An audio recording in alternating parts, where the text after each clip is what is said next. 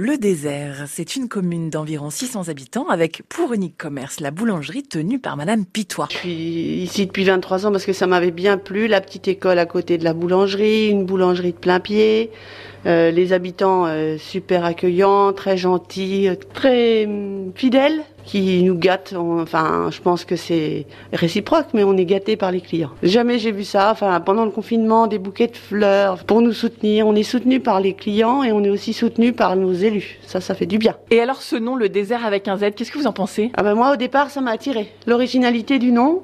Pourquoi, euh, comme dans la chanson de Kate de Vielle, euh, ne pas aller dans le désert euh, Mais finalement, c'est pas si désert que ça. Hein. Sincèrement, ça bouge, ça bouge, ça bouge. Là, je tombe. Vous partez en vacances. Comment ils vont faire vos clients sans vous?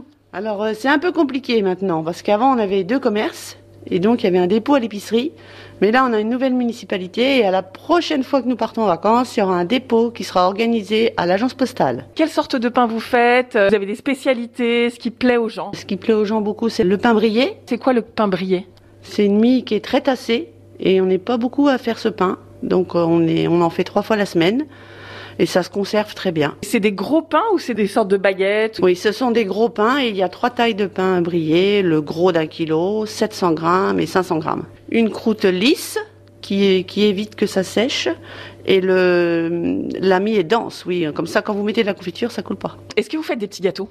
Oui, beaucoup. Et donc on s'aperçoit que les gens reviennent à tout ce qui est gâteau euh, traditionnel, le millefeuille, le Paris-Brest, le bon grillé aux pommes, enfin les, le cornet à la crème, tous les gâteaux qu'on mangeait quand on était petit. Vous, votre spécialité, particulièrement en gâteau, c'est quoi? Le croque en bouche. Qu'est-ce que c'est que le croque en bouche? C'est des gâteaux euh, pour les fêtes, hein, spécialité euh, pour les communions, les mariages, les pièces montées, voilà, c'est ça le croque en bouche. Alors en toutes sortes de croque en bouche. Là, on est dans votre atelier, je vois des fours, c'est de, c'est de ces fours dont vous vous servez pour faire le pain, c'est ça? Oui, c'est ce four-là qui qu'on a été obligé d'investir il y a trois ans, donc ça nous coûte un petit peu cher, mais on n'a pas le choix. Du coup, on a un meilleur outil de travail, aussi on a un meilleur pain à, la, à la, sortie. Faut investir en fait. Hein. Faut investir. mais c'est bien d'être aidé, justement. Pour goûter toutes ces merveilles, rendez-vous à la boulangerie située dans la rue principale du désert.